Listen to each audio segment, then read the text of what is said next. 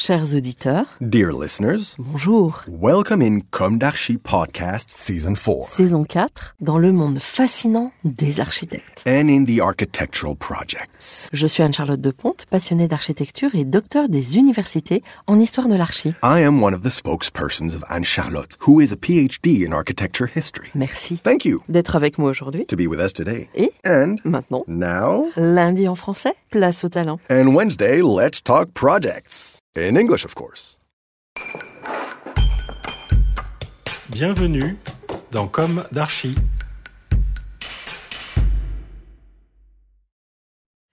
Chers auditeurs, ravis de vous retrouver aujourd'hui en compagnie de Fabio Kumaodo et Tom Croc.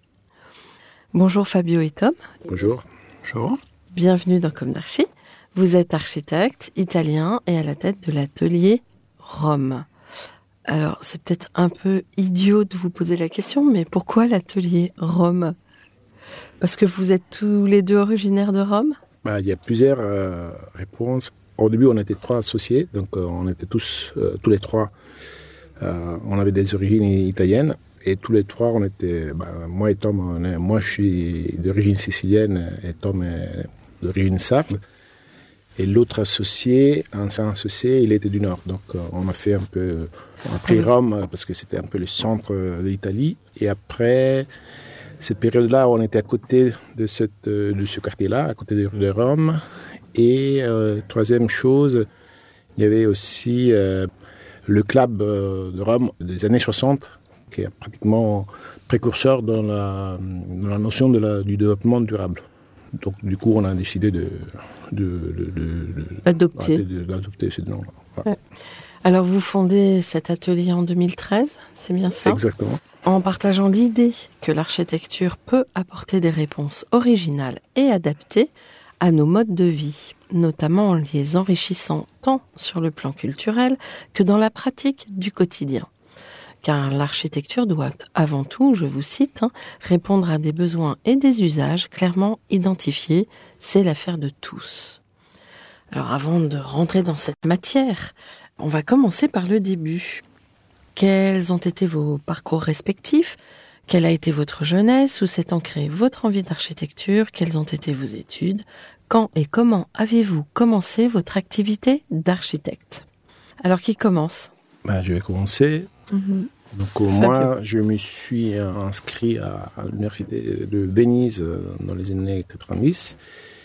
Et donc, euh, je n'avais pas décidé de faire architecture euh, tout de suite, en fait, mais Et pourquoi Venise? Parce qu'en fait, euh, moitié de ma famille est à côté de Venise. Ah d'accord. Et Venise, à l'époque, c'était une des facultés de- d'architecture plus importantes et reconnues à, à l'étranger. Mais vous disiez que vous vouliez peut-être pas forcément commencer par là?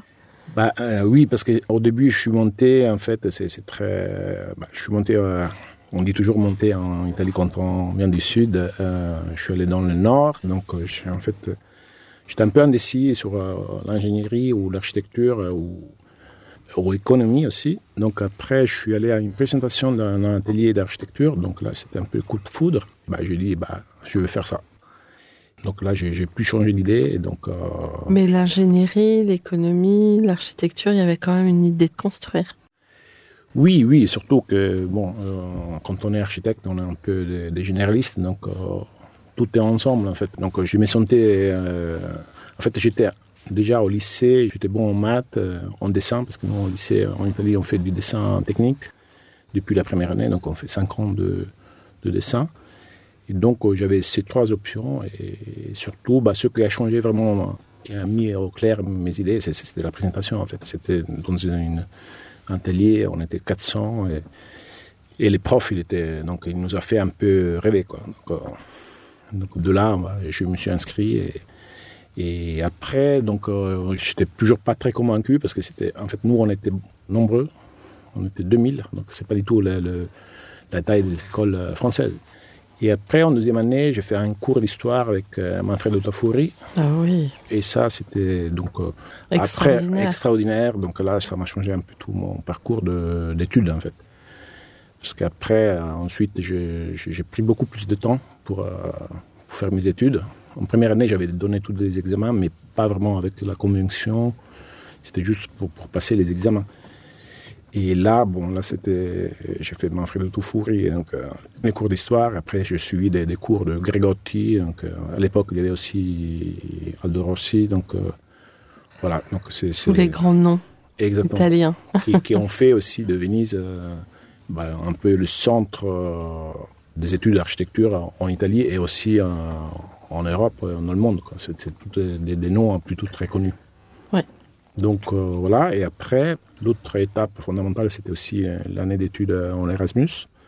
Donc de là, je suis sorti un peu de l'Italie. Pour aller où? Euh, Je suis allé en Belgique. Donc en Belgique, euh, c'était encore une nouvelle méthode. Par rapport à l'Italie, en fait, on, est, on fait des études très théoriques, beaucoup de théorie, beaucoup d'histoire, beaucoup d'urbanisme, théorie de l'urbanisme. Et par contre, en Belgique, c'est très pratique. On fait beaucoup de construction, de, modèles, euh, donc c'était et beaucoup de projets. Donc c'est un peu l'inverse de ce qu'on faisait à, Venise. Après, je suis retourné et après, je, suis allé, j'ai terminé mes études à Paris. J'ai fait euh, mon diplôme euh, avec un sujet en banlieue de, parisienne. Donc c'était un sujet sur les friches euh, donc, et sur les. C'était en fait un, un, échangeur, un projet très urbain. Du l'urbain, on, on, descendait de l'échelle jusqu'au centième. Donc c'était un peu le, aussi l'enseignement le, qu'on avait en, en Italie, c'est-à-dire travailler dans différentes échelles. Et après, je suis resté ici, donc euh, je commençais à travailler à mon compte. Euh. Vous aviez appris le français déjà? Euh, Non, non, pas tout à fait. J'ai pris au fur et à mesure. J'ai jamais fait des cours de français d'ailleurs. Je pense que ça se comprend aussi. Et non, non, j'ai appris au fur et à mesure. Et, euh, bah, un peu en Belgique et puis un après. peu en Belgique, un peu à l'école, un peu dans la rue, en fait. Voilà. Bon. Et en fait, le fait de venir à Paris, c'était parce que vous aviez déjà l'idée de vous implanter ici parce qu'il y a plus de travail ici Exactement. Oui, oui, c'est mmh. un peu euh, anticiper un peu la sortie de l'école, parce qu'en ouais. Italie, hein, vous savez, je pense qu'il y, y, a beaucoup d'architectes et beaucoup moins de, de travail qu'en France. Et donc, euh, je suis venu à Paris parce que justement, je savais qu'il y avait une, une possibilité, bah, de, après les études, de travailler facilement, en fait. Et après, je suis resté, en fait. Vous êtes plusieurs à, à être venus témoigner ici. Donc, euh, on a tous un, plus ou moins le même euh, parcours, je pense, hein, de, y par a- rapport à, à l'export. oui. Alors, Tom, vous n'avez pas un prénom euh, très italien? Oui, ni très sarde, mais euh, voilà, mes, mes parents étaient d'origine euh, allemande, qui sont installés euh, dans les années 60 en Sardaigne. Et, euh, j'ai toujours, euh, assez rapidement en vrai, euh, baigné dans la notion d'espace, dans l'esthétique, euh, dans la construction, parce que mon père était architecte à la base et artiste peintre par la suite. Donc, euh, et euh, à partir de 5 ans, mon père m'a amené tous les deux jours sur le chantier. Et donc j'ai participé à la construction de notre maison, euh, qui est devenue notre maison principale à l'époque. Et euh, donc de là, tout de suite une sensibilité à la construction. Donc euh, je restais toute la journée avec mon père sur le chantier. Et j'ai même euh, participé activement à, à certaines tâches à 5 ans parce que c'était un jour sur deux, c'était mon frère et moi-même qui allons. Euh, Il voilà, y avait sur une sorte de- d'émulation. Tout à fait. Donc du coup, déjà, euh, on, on voyait pousser cette maison et s'imaginer ce qu'elle allait être. Donc les espaces, les chambres, les toits, etc. Donc on voyait, fur et à mesure que les mois avançaient, et on construisait avec son imaginaire, voilà, le, le volume, l'espace, euh, les vues. Voilà. Évidemment, le résultat final, c'est une maison d'architecte, hein, celle que on a grandi. Ouais. Et donc, euh, c'était peut-être presque un parcours obligé, je dirais, mais en tous les cas, j'ai baigné dans cette idée euh, de la construction, des espaces, des vues, des perceptions spatiales euh, Très jeune. très jeune. Donc euh, après, évidemment, donc euh, à ça, il se, euh, mon père ensuite, il, il s'est orienté plutôt par son activité de sculpteur, d'artiste. Donc de là, il y a aussi un mélange, un aller-retour avec tout ce qui est peinture, couleur et spatialité d'une manière générale. Lorsqu'on est sculpteur, c'est la base de ce travail. Et euh, pour moi, c'était presque une évidence d'aller étudier à Florence, où j'ai fait mes premiers quatre ans d'université d'architecture à Florence. Dans une ville magnifique, on apprend l'histoire, on commence à, regarder toutes les différentes couches historiques que dont est constituée cette ville magnifique, bassin de la Renaissance italienne. Et euh, voilà, là j'ai passé mes plus beaux quatre ans d'études en architecture. Et euh, suite à ça, j'avais pris un, comment dire, une grosse décision. Justement, ça rejoint un peu mes camarades italiens qui ensuite sont venus chercher le travail d'architecte en France, parce qu'en mmh. Italie, on construisait pas beaucoup. La mmh. concurrence euh, était très forte. Et, euh, mais j'avais aussi déjà développé un amour euh, pour Paris. Lors du lycée, j'avais une excellente euh, prof de français qui m'avait fait aimer cette ville. Donc à 14 ans, j'avais fait un voyage avec un ami seul ici et, je m'étais promis voilà, de venir un jour y vivre. Et ça s'est fait, euh, voilà, après quatre ans d'université, je me suis dit, c'est le moment d'y aller. Euh, et Donc de, vous avez terminé vos études aussi À Paris, à l'école, à l'école de Marne-la-Vallée. D'accord. Donc vous n'êtes pas connu à l'école? Non, pas du ouais. tout. Dans une agence architecture, comme ça se fait ouais. mmh. d'une manière assez récurrente. Ouais. Voilà. Et là, le jour du diplôme, on m'a proposé d'être assistant euh, euh, d'Ivilion ah oui. en, dans, en quatrième année euh, de projet. Une semaine après, je travaillais aussi dans une autre agence et ça fait que bon, le travail est venu tout seul. Je suis resté, euh, j'ai fondé des familles. Euh, Ouais. Et comme ça là. Mais euh, vous avez travaillé en agence avant de vous mettre à votre compte euh, un certain temps Oui, absolument. Je pense ouais. que ça, c'est indispensable. Euh, ouais. euh, se construire une, une, expérience parce que même si on est très bon, on est, on est très bons élèves à l'école d'architecture ou dans des écoles d'architecture, moi j'estime que la moitié de notre profession, on l'apprend aussi en agence même si on, on, on dédie six années d'études dans les écoles, mmh. c'est beaucoup. Il y a beaucoup de choses qui sont à prendre encore euh, en agence. Je pense qu'il faut garder cet aspect-là. Je le conseille à chaque fois lorsqu'on reçoit des stagiaires qui nous demandent voilà, de venir travailler chez nous, de s'imprégner, de venir apprendre au quotidien qu'est-ce que c'est le travail d'un architecte. Ce n'est pas que le projet sur plan. Alors, avant justement de parler des projets, euh, j'ai une question récurrente dans le podcast. Est-ce qu'aujourd'hui vous avez le sentiment d'avoir accompli ce que vous imaginiez à la sortie de l'école? C'est un métier. Moi personnellement, je, pense d'apprendre tous les jours. Donc, euh, et j'ai toujours envie de, faire d'autres choses. Nous, on travaille beaucoup en réhabilitation. On fait beaucoup de réhabilitation de logement. Personnellement, j'ai envie de faire aussi de réhabilitation d'équipements, de, pourquoi pas du neuf, euh, de faire de. Je suis très curieux et donc euh, c'est un métier, à mon avis, qui peut progresser. Vous avez encore plein d'envie. Oui, oui, oui. Je pense que bon, c'est aussi le moteur de, de, ce métier parce que bon, ça, ça demande beaucoup de d'énergie et, et, de passion. Et des, des. Ah, c'est un métier de passion, on le dit. Et des patience aussi. Et de patience. Ouais. Donc voilà, les, je pense que on était très patients parce qu'on a d'abord travaillé dans des agences d'architecture. Moi, je suis retourné en Italie aussi euh, pour d'autres questions, plus de cœur. J'ai fait deux ans en Italie, toujours dans une agence. Après, je suis revenu à Paris. Et là, j'ai commencé un peu à travailler en freelance dans des agences et pour moi-même. On s'était croisé avec Tom en 2006 dans une agence euh, Michel Beauvais. Donc, euh, mmh. on s'était juste croisé. Donc, on a eu la, la, possibilité de louer le même espace en 2007. Et c'est comme ça qu'on a commencé à échanger sur des projets. Et à la fin, on s'est associé en 2013. Vous vouliez peut-être répondre aussi, Tom Oui, euh, c'est un métier de passion. Donc, à mon avis, c'est vraiment l'élément principal qui nous pousse. C'est un métier passionnant parce que aussi on apprend tous les jours. Chaque projet est différent. On vit dans une période où il y a plein de nouveautés qui viennent un peu de tous côtés, euh, que ce soit au niveau des matériaux, au niveau des règlements, au niveau des lois, au niveau de l'économie d'énergie. Donc c'est, on n'est jamais dans une profession figé, mais on a l'impression de devoir recommencer. Chaque projet, c'est un, c'est un Ouais. nouveau projet. On recommence. Une certaine euh, savoir-faire euh, est là, mais on a l'impression de recommencer quelque chose à chaque fois. Donc c'est toujours une nouvelle aventure. Jusqu'à la livraison, évidemment. Donc euh, même le chantier lui-même est une aventure. Oui.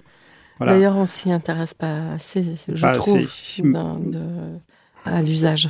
Oui, Mm. tout à fait. Mhm. Et euh, nous, on estime, nous deux, on- nous estimons que c'est une obligation pour un architecte euh, de travailler sur le chantier, essayer de transcrire ce qu'on a conçu et essayer de le construire par la suite sur le chantier avec les ouvriers, avec les entreprises, pour avoir un résultat Et avec les locataires le plus aussi, cohérent possible, et avec les usagers, Les évidemment. Mm.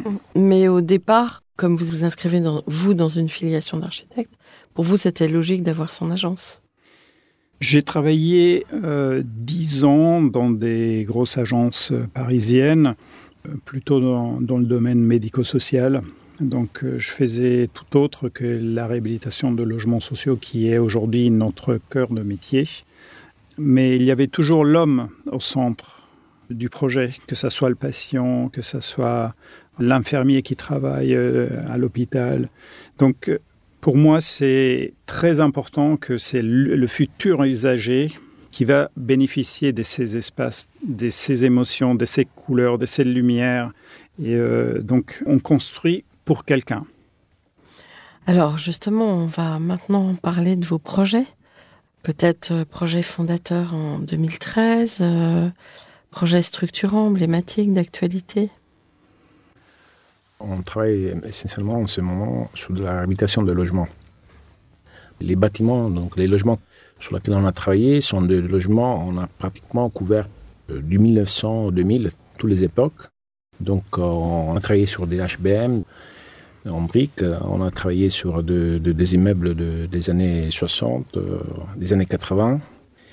Et dernièrement, justement, on a, on a gagné un grand un concours de réhabilitation et résidentialisation d'un quartier avec six plots et une tour des, des années 70. Donc là, on était un peu les outsiders. Donc euh, on a proposé un projet assez fort et donc euh, on était un peu surprise, mais à la fin on a, on a gagné ce projet-là. Donc euh, C'est pas Lutèce Bergerie? Exactement. Donc c'est un projet qui est phare de, du maire de la mairie de, de Valenton. C'est un projet en rue. D'ailleurs, on vient de le présenter la, la semaine passée. On était avec les, les locataires, le maire et les bailleurs, c'est séquence. Donc l'idée, c'est de, de, de réhabiliter les quartiers, de réhabiliter surtout l'image de ces quartiers, qui est un, des quartiers plus défavorisés de, de l'île de France, peut-être de France. Donc c'est très important et c'est justement c'est là où on dit qu'on met l'homme au centre de nos attentions parce que par l'architecture, on peut contribuer à, changer un peu la vie simplement d'une famille. Euh, Je me souviens que habiter dans un, un quartier, bah, ça change beaucoup. euh, C'est un quartier. Nous, on a travaillé sur- surtout sur de- les couleurs, les teintes, euh, l'espace euh, végétaux. Donc, euh, on a aussi ajouté des, des loggias pour avoir des séjours un peu qui s'étendaient vers l'extérieur. Donc, c'est tous des éléments qui sont enrichissants pour le. qui apporte pour de la qualité. Exactement. Et donc, je pense que ça, c'est- c'est un des projets les plus importants qu'on a en ce moment. Après, tous les projets sont importants parce qu'en même temps, on vient de gagner une petite euh, surélévation de 10 logements. Et là, par contre, c'est en bide. Et donc, les logements ne sont pas occupés parce que ben, notre particularité, c'est que nos projets sont. Toutes les réhabilitations sont en site occupé.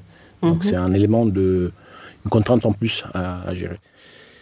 Et donc, je disais, là, on a gagné un projet de surélévation pour un, un bailleur parisien, Elogie. Et là, le projet est plutôt. euh, Le, le- le défi, elle est technique parce qu'on utilise euh, donc, que des matériaux biosourcés. Et on a beaucoup de contraintes parce qu'on est dans le site urbain parisien. Il y a aussi les, les contraintes euh, liées à la nouvelle réglementation thermique. Et évidemment, c'est c'est Un un- exercice de composition très pointu. très pointu et d'une échelle complètement différente. Et c'est à la base, c'est un patrimoine qui remonte à quand?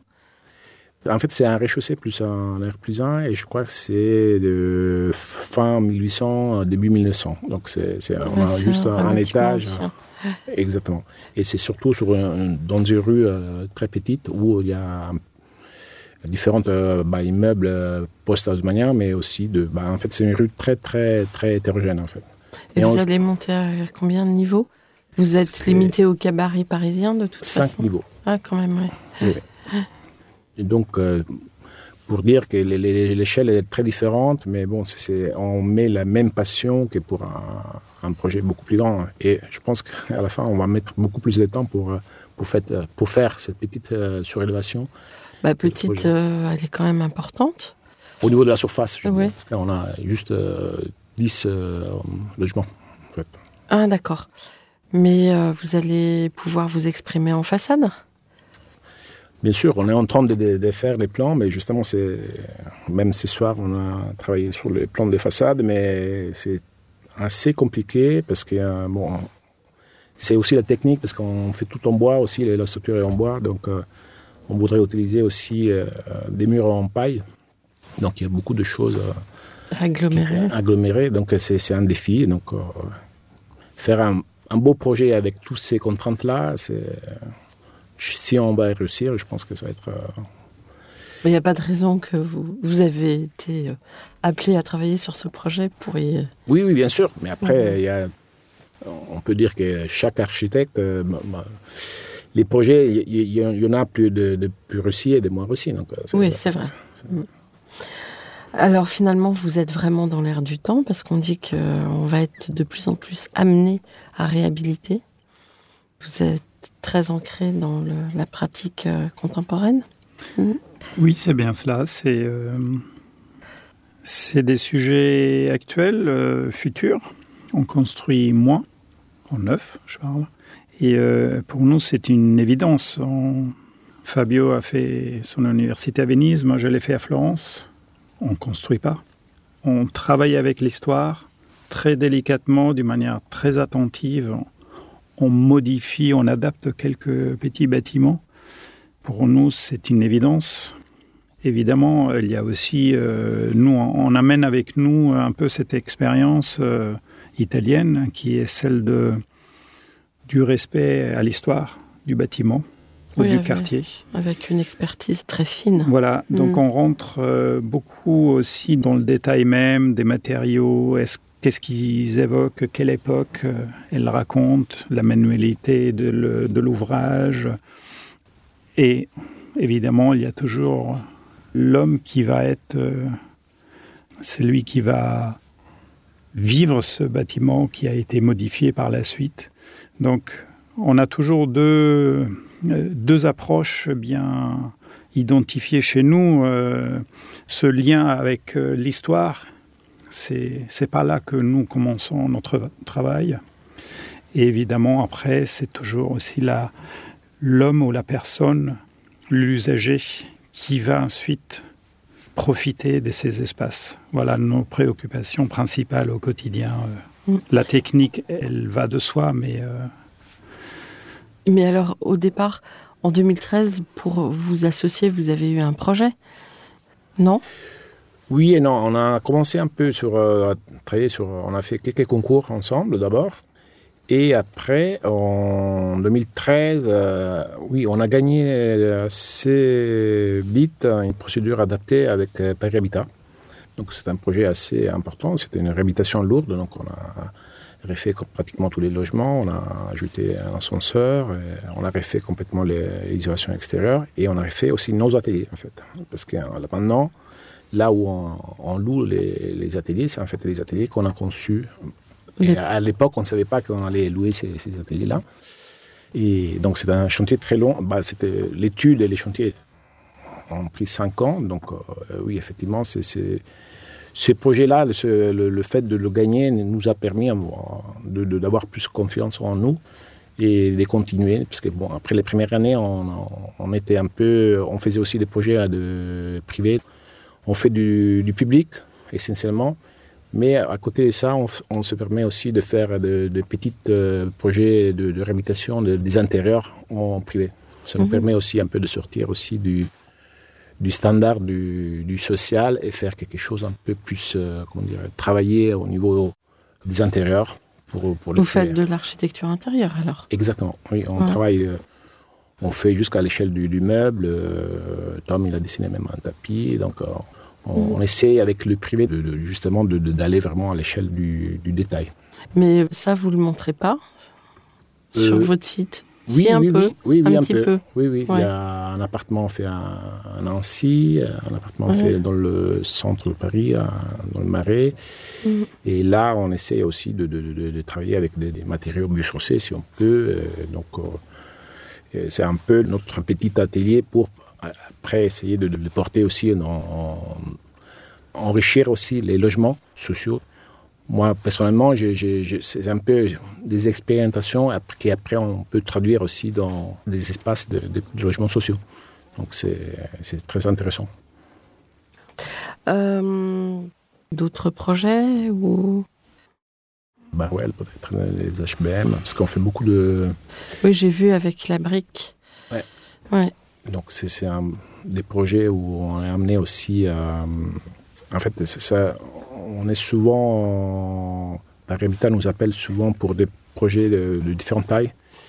Et souvent, c'est des, on travaille aussi euh, avec des équipes euh, de maîtrise sociale et c'est des équipes, des paysagistes, des, BOT de remploi. Donc, ça commence à devenir euh, vraiment des projets très, très intéressants parce que ça, multidisciplinaire euh, oui. dans les compétences. Oui. Et donc et euh, avec ce fameux réemploi qui s'installe de plus en plus. Mmh. Oui, oui, chez certains employeurs, c'est devenu pratiquement une obligation. Le, le, le remploi, le circuit court, la décarbonisation, je ne sais pas si on peut dire ça comme ça, donc l'utilisation des matériaux euh, locaux. Donc surtout à Paris, c'est très, comment dire, euh, chez les bailleurs parisiens, c'est très demandé en fait par rapport aussi à, aux bailleurs en Ile-de-France. Mmh. Mais euh, comment euh, on arrive à réutiliser sur des HBM ou, qui ont été euh, dessinés de manière très fine, très dans un contexte bien déterminé Qu'est-ce que vous réussissez à injecter comme matière existante? Bah, Tout dépend de, déjà du, du, programme, parce que Ouais. en fait par Habitat la majorité des HBM euh, parisiens, mais les programmes sont très différents. On passe du simple entretien du bâtiment à une euh, réhabilitation lourde. Si on a la possibilité de faire une réhabilitation lourde, donc on, va, par exemple, utiliser les, les, les, meubles ou les portes. euh, Par exemple, les portes palières, ils sont plus conformes aujourd'hui parce qu'ils sont pas coupe-feu.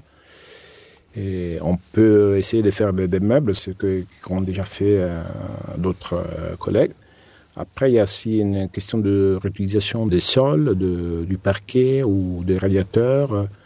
Et je sais aussi qu'on qu peut aussi parfois non, intervenir. On essaie, en fait, j'ai des collègues qui ont utilisé d'autres matériaux du parc immobilier, toujours de, de Paris Habitat, pour les réutiliser dans, le, dans leur euh, projet. habitation, dans mmh. leur projet.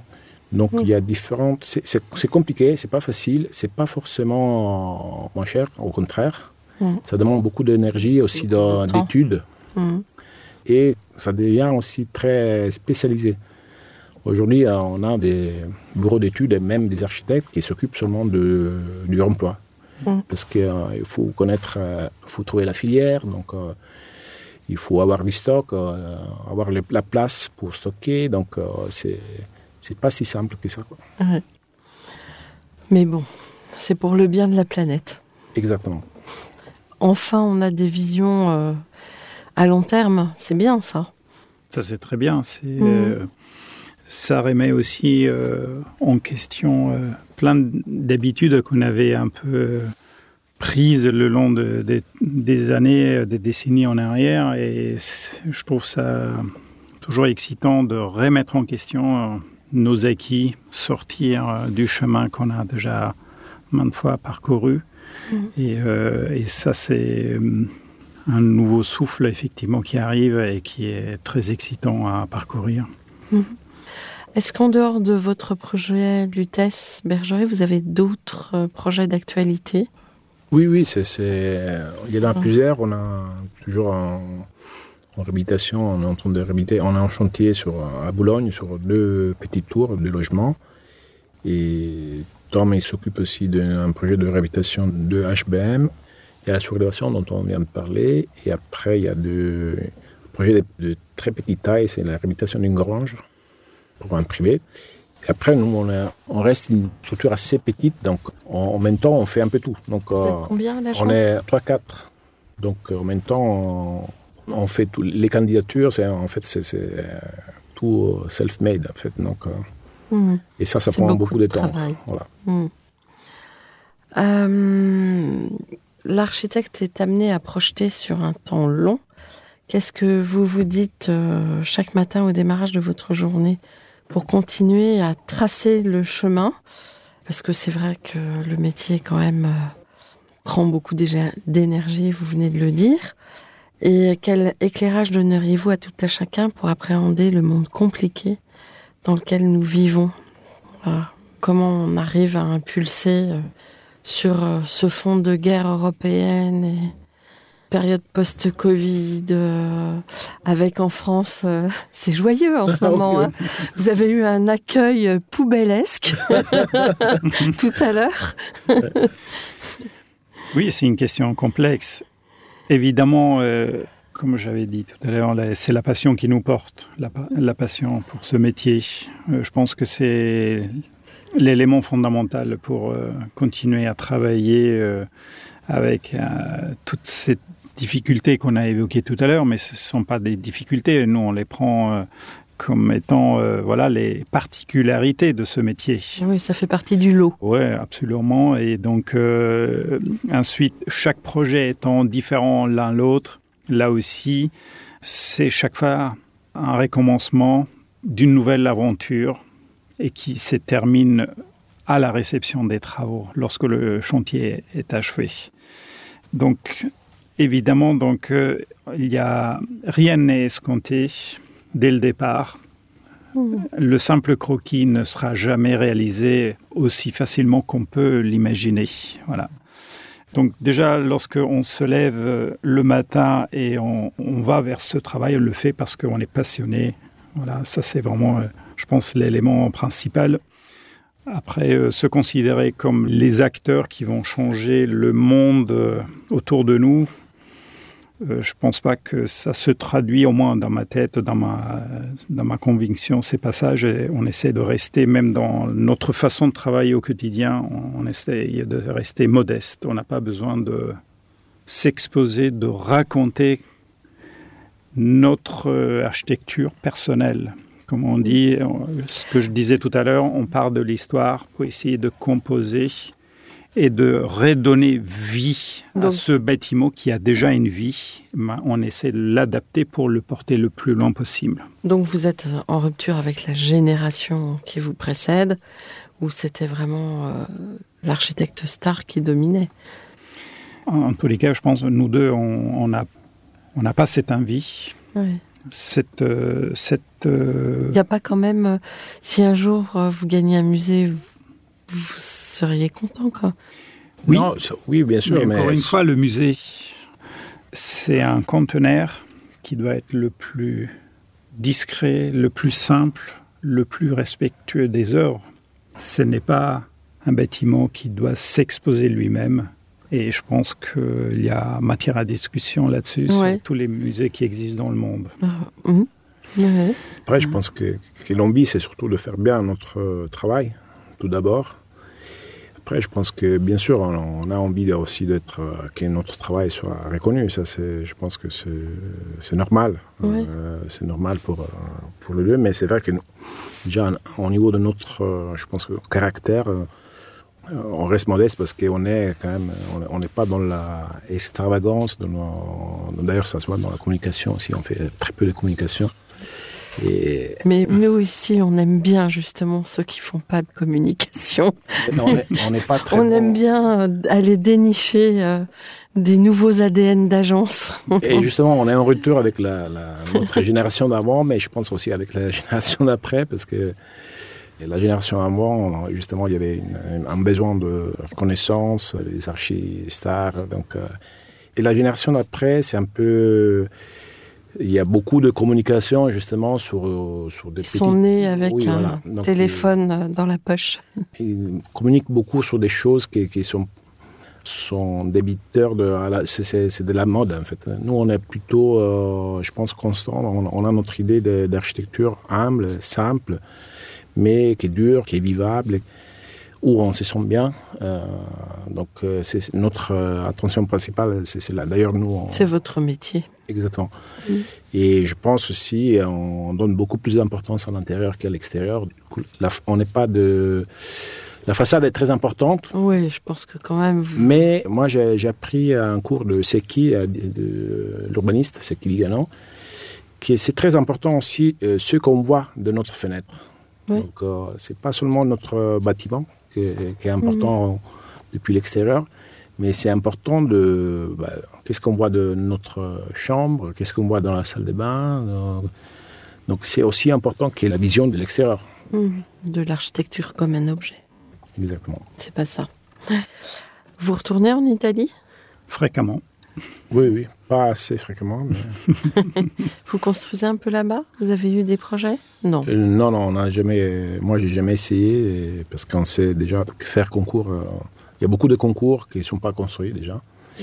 Donc, c'est beaucoup d'énergie pour, euh, pour pas grand-chose. euh, Et donc, voilà. Et on a relancé euh, depuis longtemps, je pense. Oui, on, on construit que pour la, la famille ou pour nous-mêmes éventuellement. Elle existe toujours, cette maison? Oui, bien en- sûr. De votre enfance? Oui, oui, tout à fait. Avec une très belle vue sur la mer, justement. Oh. bon. Euh, comment imaginez-vous le monde de demain? Ah. Bah, aujourd'hui, euh, c'est. c'est- c'est- faut être euh, très positif pour imaginer les mondes de demain, vu tout ce que se passe. euh, Nous essayons plutôt de- d'imaginer le monde d'aujourd'hui et de, de- de- Oui, de mais vous répondre. projetez. Oui, nous, effectivement, nous projetons. C'est, je, parce que c'est vrai que le temps du projet pour un architecte Oui. fait que vous avez cette habilité à, à anticiper un peu sur l'avenir. On l'essaye euh, tout en gardant euh, les pieds sur terre et, euh, et en regardant avec optimisme de, de ce, que, ce qui arrive tous les jours. et, mais sans chercher des gros gestes ou des, des, des grandes actions ou visions. voilà. Donc on essaie de, déjà de vivre au quotidien qui n'est pas simple pour tout le monde déjà.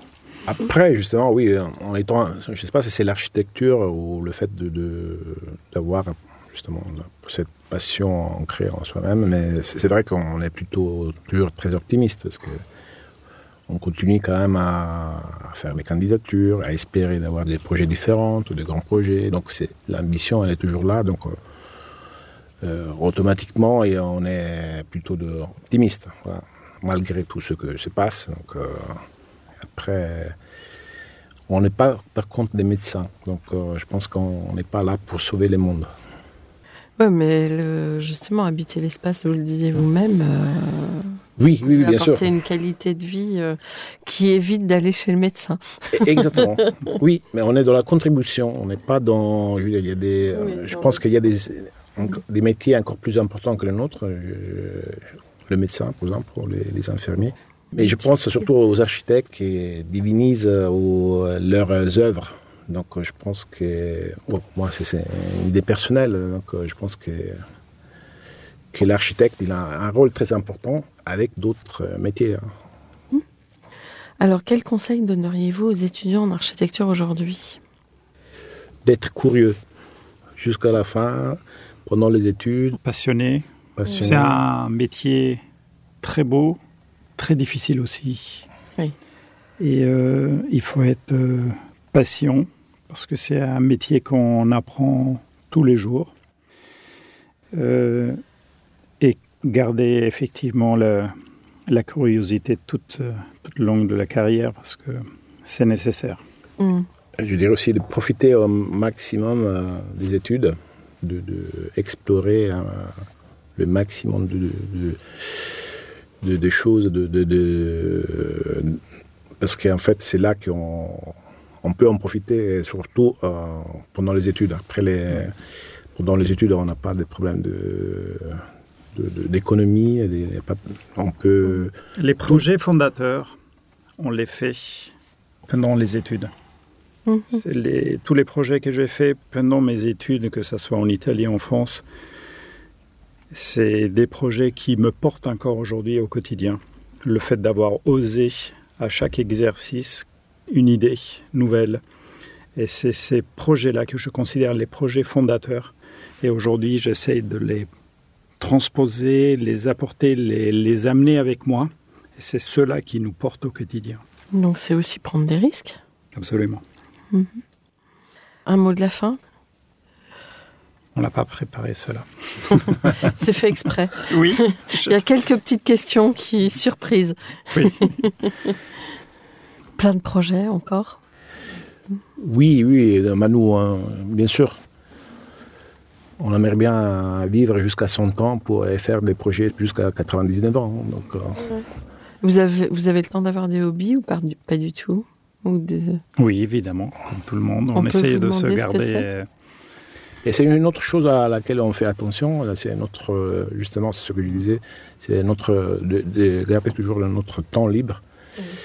Dans notre agence, on ne fait pas de, de charrette, on ne travaille pas les samedis et dimanches. Ça nous arrive de, faire un peu tard parfois pendant la semaine. Mais on pense, euh, de toute façon, un projet est toujours, euh, on peut toujours améliorer un projet. un projet n'a jamais, oui, a jamais de fin. Hmm. Donc on s'est dit à un certain moment, bah, la vie privée c'est aussi important que le travail et c'est. Alors qu'est-ce que vous avez comme petite passion à côté? Tom, il fait du... Rester curieux, donc euh, visiter les expos, voyager, euh, faire du sport, euh, tout ce que... Voilà, aller au cinéma. Donc c'est surtout garder l'éveil constant, ouvert. Mmh. Et, toujours apprendre du monde extérieur. Mmh, toujours, toujours. Bah écoutez, chers auditeurs, euh, merci pour votre écoute. Rendez-vous la semaine prochaine pour un nouveau numéro. D'ici là, prenez soin de vous. Au revoir. Au revoir. Merci. Merci.